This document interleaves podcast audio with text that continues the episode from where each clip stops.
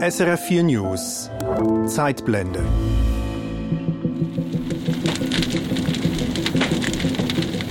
Vierter August 2002.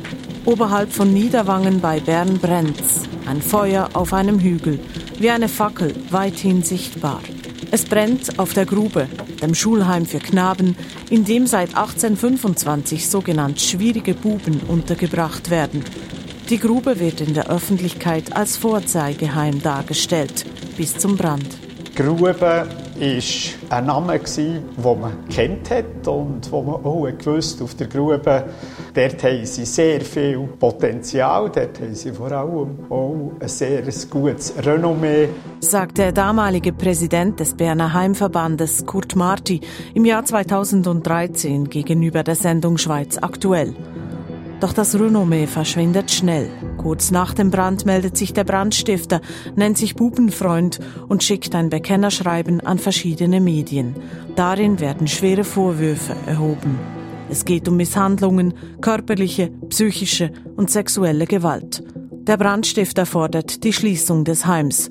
Und nun melden sich ehemalige die sogenannten Grubenbuben in den Medien zu Wort und berichten Haarsträubendes. Also ich habe selber an meinem eigenen Leib erlebt, dass Übergriffe passiert sind worden, vor allem von den Buben gegen Buben. Und ich habe erlebt und selber auch gesehen, das Nacht, was da abgelaufen ist, auch mit Lehrern. Das ist so weit gegangen, dass man zum Teil Nasenblüten hatte, dass man sich die Haarbüschel ausreißen konnte. Und es war so, gewesen, dass der Lehrer meistens vor das Pult gestanden ist und dann mit beiden Armen ausgeholt hat und mal reingeschlagen hat und dann mit beiden Hängen ins Gesicht, also in die Haare gefahren ist und umgerupft hat. Und es war so, gewesen, dass also sogar die Pult schräg gestanden sind. Was ist da in der Vergangenheit geschehen? Als ich raufgekommen hat ähm, der Heimleiter reingeschlagen, der Lehrer reingeschlagen, ähm, der Schreiner, der Bauer. Das war so üblich. Gewesen. Sagt Heinz Kreuchi, er hat einen Großteil seiner Schulzeit im Knabenheim auf der Grube verbracht, von 1972 bis 1979, unfreiwillig, als Opfer fürsorgerischer Zwangsmaßnahmen. Er wurde von den Behörden fremd platziert, seiner Mutter weggenommen und erlebte Zucht, Zwangsarbeit und Gewalt, wie so viele Heimkinder zu dieser Zeit. Es sind Tausende, wenn nicht mehr, Kinder und Jugendliche, die Ähnliches erlebt haben man kann sagen, diese Geschichte ist fast eher die Regel als die Ausnahme für jemand, der in dieser Zeit in einem Kinderheim in der Schweiz gewesen ist. Sagt die Historikerin Tanja Riedmann. Ein düsteres Kapitel der jüngsten Schweizer Sozialgeschichte. Eines, das noch heute viel Aufarbeitung braucht. Das ist die Geschichte einer geraubten Kindheit. Die Zeitblende zum Knabenheim auf der Grube. Ich bin Sabine Gorche. Die Grube ist ein weitläufiges Landgut mit mehreren Wohnhäusern und Ställen, darum herum Weiden, Felder, Wald. Es ist der ehemalige Sommersitz der Berner Patrizierfamilie von Tavel, erstellt auf einer ehemaligen Lehm- und Sandgrube, daher der Name. Seit mehreren Jahren ist die Grube kein Knabenheim mehr, sondern ein Seminarzentrum. Es findet gerade ein Kinderlager statt. Da hat sich einiges da. Für die Zeitblende kehrt der ehemalige Heimbub Heinz Kreuchi zurück auf die Grube, an den Ort, an dem er als Kind so gelitten hat und von dem er bis heute immer noch träumt. Wenn ich von hier, von hier oben träume, dann, dann träume ich meistens vom Speissaal. Und, und zwar träume ich von diesem Speissaal komischerweise auch von, wie, er heute könnte aussehen, wie er in, in, in einer umgebauten Variante ist. Ich weiß nicht, ob ich als Kind oder als Erwachsener da oben bin. Aber auf jeden Fall äh, ist die Situation eine andere, aber der Bürger ist immer da, der Heimleiter ist immer da. Der Heimleiter, Paul Bürgi, der die Grube von 1966 bis 2000 leitete, mit strenger Hand, patriarchalisch, autoritär, geprägt von militärischem Geist. Heinz Kreuche steht im Speisesaal und schon kommen die Erinnerungen. Und eben, wenn man dort spät ist, kam, ist die Tür zu, da musste man klopfen. Und dann hat er dann vielleicht gerufen, ja, dann hat man rein dürfen und dann hat man hier müssen einen Schaft herstellen, weil man zu spät war. So hängen auf dem Rücken und warten, bis er gesagt hat, man darf jetzt absitzen. Oder? Und wenn es ihm nicht passt hat, hat er ihm stehen bis, bis, man fast, bis die anderen fast fertig waren mit Essen. Oder? Da ist mir einfach nicht zum Essen gekommen. Wer ins Bett geifelt hat, hat hier vor der Towerwärme müssen stehen. Dass alle gesehen haben, der hat letzte Nacht ins Bett geifelt. Demütigungen gehörten zum Alltag. Aber nicht nur das. Weiter geht's in den Raum, in dem die Knaben ihre dreckigen Schuhe waschen mussten, zur Stiefelwaschanlage. Da war eben der Bürger extrem stolz drauf. Gewesen. Ein mit einer Stiefelwäschanlage und hier zum Schuhputzen so röst. Und da konnte man nachher können, da raus wieder gehen mit den Zockeln, mit den sauberen Schuhen. Und, äh, und hier sind eben die Metallgestelle und das ist wirklich militärisch sauber, ordentlich gewesen. Man musste eben die Schuhe immer so der Woche ist kontrolliert worden. Dort muss alles blitzblank sauber sein. Dann ist er mit dem Finger so kontrolliert oder die Schuhe vorgenommen und, und geschaut, ob die Jungen nachher keinen Dreck haben. Und, und die Kleider haben müssen alles in die gleiche Richtung aufgehängt sein, also der Reissverschluss gegen vorne. Und äh, wenn es nicht gut war, wenn er einen schlechten Lohn hatte, ist er wirklich gekommen und hat dann den Ring zwischen den Beinen und mit dem Gummibein, mit dem sogenannten Gummibein auf, auf die Vögel gehauen.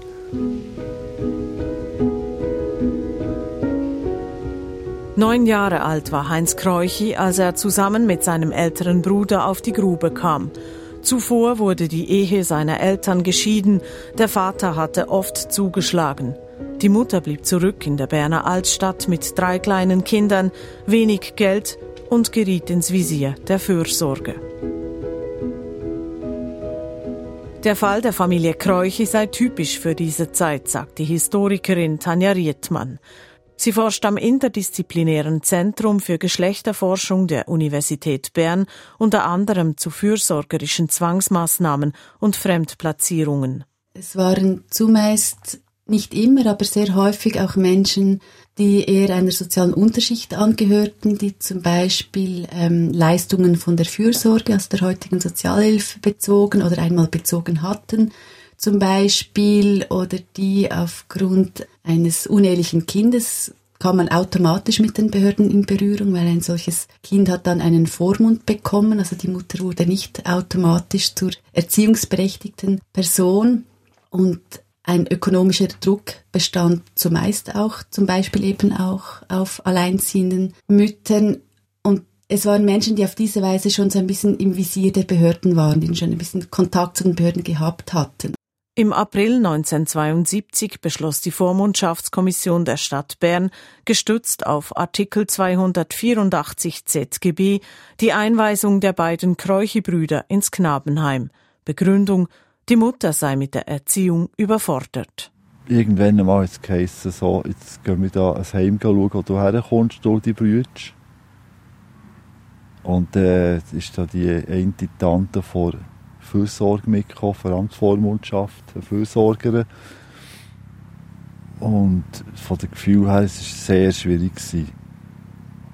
Also es war überhaupt keine Frage, ob ich das wollte oder nicht. Das war jetzt einfach eine Tatsache, gewesen, dass wir daher kommen die kleine Schwester blieb bei der Mutter. Die Familie wurde auseinandergerissen. Solche Entscheide wurden oft willkürlich gefällt, sagt die Historikerin Tanja Riedmann. Ein einzelnen Forum und eine einzelne Behörde, die ab einem gewissen Zeitpunkt gesagt hat, so es reicht, wir müssen etwas machen, so geht es nicht mehr weiter hat vielleicht schon eine Zeit lang gefunden, das geht wie nicht mehr und es gab kaum Diskussion in einem Kollektiv, vielleicht einen zweiten oder einen vierten Blick auf einen Sachverhalt, wie man es heute machen. Wenn dann einmal ein solcher Entscheid gefällt worden ist, dann gab es eigentlich kein Entrinnen. Im Gegenteil, wenn man sich dann noch gewehrt hat dagegen, weggelaufen ist, einen Rekurs eingelegt hat, war das eher noch eine Bestätigung, dass der Entscheid, der gefällt worden ist, dass man eine solche Person eben wieder auf den richtigen Weg zurückbringen muss, der richtige war, weil sie sich ja eben jetzt wieder renitent verhält. Hinterfragt wurden diese Entscheide nicht.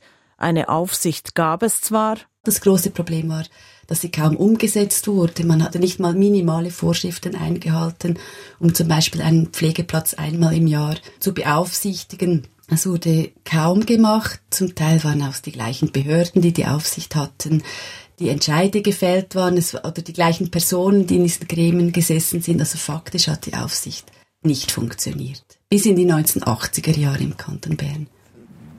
Die grosse Logik war auch, dass es geheißen hat, du bist vielleicht eins oder zwei Jahre da oben, wo es daheim wieder besser geht, kannst du wieder heimgehen. Und das ist etwas, wo die ganze Familie ist belogen worden, weil unsere Mutter, die hätte keine Chance gehabt, uns rauszuholen. Das ist äh, über den Paragraph 284 ist das so beschlossen gewesen, in zwei Sätzen ähm, in dieser Verfügung. Und äh, nach diesem Paragraph ist einfach, äh, sind die Eltern äh, und die Angehörigen ähm, nicht berechtigt, ihre Kinder wieder zurückzubekommen. In was für eine Welt dass ich da bin das war einfach eine Welt von, von Restriktionen, ein Patriarchat, ein, ein, ein extremer Druck von der Heimleitung, von den Lehrern, von der Landwirtschaft und vor allem auch von den grösseren Gielen. Oder? Die haben natürlich den Auftrag gehabt, die Kleineren zu drücken und zu denen zu schauen und, und sie dumm zu behalten. Und, und am Anfang, wenn man wirklich so wie ich ein eher naiver, friedliebender Mensch ist, war, dann ähm, bekommt man mal zuerst ein paar Mal Schläge oder ähm, äh, erlebt seine Übergriffe hier oben auf verschiedene Arten und das ist äh, nicht das, was man erwartet hätte eigentlich. Der Alltag der Kinder war streng. Aufstehen um halb sieben, Schule, danach Feldarbeit für den Bauern auf dem Landwirtschaftsbetrieb, der zur Grube gehörte. Gras schneiden, heuen, Rüben ernten, Kartoffeln einsammeln, holzen. Zwangsarbeit. Pausen gab es wenige. Das hat Tage gegeben, was vielleicht vier oder sechs Stunden vielleicht oder mehr. Und Tage, wo halt noch die Schule ist dazwischen war. An den Bauern hat Heinz Kreuchi keine guten Erinnerungen. Also wenn er mit dem Traktor gekommen ist und du hast die Herdöpfel noch nicht fertig aufgelesen, dann hast du gewusst, er steigt ab und dann gibt es einen Kopfnuss oder eine Ohrfeige. Und das ist eigentlich eine klare Sache gewesen, da muss man gar nicht so viel. Das ist viel, viel klarer gewesen als jetzt zum Beispiel äh, beim Lehrer, wo, wo sehr subtil dahinter gegangen ist, wo, wo man nicht gewusst hat, was hat er heute für einen Lohn. Und das müssen abwarten, dass er ins Klassenzimmer reinkommt und hast gewusst, was er für einen Lohn hat und was, was passiert oder was nicht passiert. Sollen wir mal da raufgehen? Der Lehrer, die Schule. Auf den Spuren der Vergangenheit geht Heinz Kreuchi zurück in sein ehemaliges Klassenzimmer. Äh, ja. Das ist wahnsinnig. Das ist, das ist äh, die Oberschule. Gewesen. Wenn ich mir vorstelle, dass ich in diesem Schulzimmer hier fünf Jahre lang mit diesem Lehrer habe verbracht oder? Was war es für ein Lehrer? Ein Sadist. Und auch hier kommen sofort die Bilder von damals zurück ich bin etwa hier gehockt da. Und nachher hat er, ähm, ist er auf zwei, das waren zwei Brüder, auf zwei Gielen ist er auf einmal hässlich geworden, ich weiß nicht wegen warum. Hat auf jeden Fall meint, das Heft verrissen und hat ihn nachher wirklich richtig gern verprügelt. So den, den Haar, wenn er ist wütig geworden, hat ihn so den Haar gepackt und, und im Zeug rumgerissen und reingepratscht und so. Und dann sehen wir das draussen die Eltern von dem stehen und zuschauen. Und er hatte no Chance, irgendetwas zu machen. So war die Macht von diesen, von diesen Heimen. Der Lehrer kontrollierte die Buben rund um die Uhr, auch in den Schlafräumen. Da kann man sich vorstellen, der Lehrer war Tag und Nacht präsent. oder? Also er konnte, der ist auch im, im, im, im Zeug rumgeschlichen. Der ist wirklich, hat sich richtig gern im Zimmer angeschlichen. Da ist aber da zur Nacht gehockt, bis manchmal bis um zwei. Wenn, wenn, du, wenn du zur Nacht auf das WC hast, dann ist die Türen offen und dann hat er schon kontrolliert und gefragt, wo willst du her, wo gehst du her, oder? Sogar wenn man muss schiffen muss man sich rechtfertigen. Und dann hat er das Heft korrigiert und manchmal hat er sich hat er ihm noch, sogar noch zur Nacht hat er ihm herzitiert, um zu zeigen, was man falsch gemacht hat in den Heften, so Zeug, oder? Er war sehr unberechenbar. Er konnte äh, lieb, lieb sein und dann wieder herum. War dies auch ein Ausdruck des Zeitgeistes? Ging man so mit Heimkindern um, weil man es einfach nicht besser wusste, damals, vor 50 Jahren? Nein, sagt Tanja Riedmann. Das kommt ja häufig, diese Frage, es war doch der Zeitgeist und daher müssten wir es ruhen lassen und, das, und wir müssen nicht in der Vergangenheit graben. Es war halt damals einfach so. Und ich stelle mir dann vor, wenn eine solche Person, die das fragt, ein Kind vor sich hat, das eben auf eine solche Weise, und das war wirklich exzessive Gewalt, die an diesen Kindern ausgeübt worden ist, vor ein solches Kind hingestanden wäre und hätte sagen müssen, es ist halt der Zeitgeist, es ist normal. Ich glaube, es hätte niemand, niemand hätte das gemacht. Warum haben sich die Gielen nicht solidarisiert? Warum haben sie sich nicht gewehrt? Und das kann man sich einfach gar nicht vorstellen, wenn man nicht dort oben war, dass man sich schlichtweg nicht wehren kann. Ich meine, ihr seid Kind gewesen. Wir waren Kind und dann gibt es den Paragraph und die wissen genau, die Gofen kommen nicht mehr heim. Und daheim ist eine ledige, überforderte, alleinstehende Frau, Mutter, und die kann sich nicht wehren. Und die Gielen sind vier Wochen da hier unter unserer Obhut, bevor die wieder mal heim können, kurz. Und die wissen genau, das ist wie ein Freipass, dort kannst du machen, was du willst. Wenn Heinz Kreuchi seiner Mutter schrieb, dann nur so. Liebes Mami, der Alltag auf der Grube hat nun wieder begonnen. Ich habe mich gut eingelebt. Ich grüße dich und wünsche dir alles Gute. Heinz. Ja, wir mussten die Karte natürlich äh, offen im Büro müssen abgeben und die Post, die wir hatten. Damit der Heimleiter kontrollieren konnte, welche Informationen nach außen drangen. Was wirklich passierte auf der Grube, davon schrieb und sagte Heinz Kreuchi seiner Mutter nichts. Nein, Nie. Ah. Das hat zu fest belastet. Ich glaube, das habe ich nicht gemacht, für sie zu schonen. Nein. Und sie? Wusste sie, wie es ihm ging? Ich glaube es nicht. Vielleicht hat sie es geahnt, ich weiß es nicht. Vielleicht hat sie auch viel verdrängt, weil, weil wenn du nichts kannst machen und so, wenn du da sitzt und nichts kannst dagegen machen, dann denke ich, hörst du auf, darüber nachzudenken, oder? Der Heimleiter hat dann noch plagiert, schaut mal, wie schön das ihr da habt. Es ist kein Zaun rundum und wir haben gewusst, wir könnten abhauen. Es haben ein paar probiert, auf die Kurve zu gehen, aber nicht Menge, zwei oder drei. Und wir haben gewusst, du kannst ja nie her. Du kannst nie her. Wenn du heimgehst, ähm, holt die Schmier sofort ab wieder. Und, aber wir hätten nie her können. Und wir waren nachher noch so naiv, gewesen. er hat gesagt, schaut, wie schön dass ihr da habt, kein Zaun und so. Und äh, wenn ihr abhaut, dann kommt ihr in, in, ein, in ein geschlossenes Heim. Und das haben wir geglaubt. Ja, wir haben effektiv geglaubt, es gibt ein schlimmeres Heim als Grube. 2002 brennt es auf der Grube. Brandstiftung. Verletzt wird niemand, der Sachschaden beträgt jedoch einige hunderttausend Franken. Und der Brand setzt die Behörden unter Druck. Ehemalige Heimkinder melden sich bei verschiedenen Medien und beginnen ihre Geschichte zu erzählen. Der Kanton Bern lässt die Vorwürfe abklären von Altobergerichtspräsident Uli Hofer. Er kommt zum Schluss, dass im Knabenheim auf der Grube Schüler über Jahre körperlich bestraft wurden. Seit den 1960er Jahren betraf das etwa 1000 Knaben.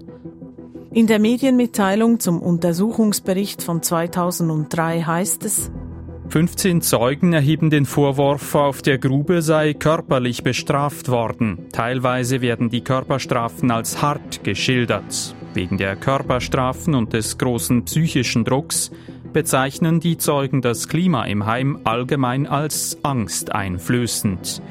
Die befragten Heimangestellten geben zu Protokoll, dass von fast allen Heimangestellten körperlich bestraft worden sei. Doch der ganze Untersuchungsbericht von 2003 ist nicht einsehbar, weder in der Berner Sozialdirektion noch im Berner Staatsarchiv. Auf Anfrage sagt der Verfasser Uli Hofer, viele der Missstände hätten sich bestätigt. Es geht aber nicht nur ausschließlich um körperliche und psychische, sondern auch um sexuelle Gewalt. Sexuelle Handlungen unter den Knaben bis hin zu Vergewaltigungen seien in der Zeit der früheren Heimleitung tabuisiert worden. Aber die Vorwürfe der sexuellen Gewalt, auch seitens der Angestellten, so wie sie von Zeugen beschrieben wurden, Diese Vorwürfe habe er in seinem Bericht nicht erhärten können, sagt Uli Hofer. Niemand wurde für den Umgang mit den Knaben auf der Grube je gerichtlich zur Rechenschaft gezogen. Die Taten sind mittlerweile verjährt. Der Heimleiter wurde im Jahr 2000 pensioniert. Er und seine Frau sind beide hochbetagt und wollen sich nicht mehr dazu äußern. Nur so viel. Sie würden bis heute komplett falsch dargestellt. Sie hätten ein gutes Gewissen und immer nur das Beste für die Buben gewollt, sagt seine Frau auf Anfrage. Der Lehrer wurde 1997 entlassen, war danach aber noch mehrere Jahre als Kirchgemeinderatspräsident in einer Berner Gemeinde tätig. Er reagiert nicht auf eine Anfrage. Für alle Beteiligten gilt die Unschuldsvermutung. Und der Brandstifter? Er konnte 13 Jahre nach der Brandstiftung ermittelt werden und legte ein Geständnis ab. Sein Motiv? Er sei selbst in Heimen aufgewachsen, jedoch nicht auf der Grube. Die Tat ist aber verjährt und hat für ihn keine Konsequenzen mehr.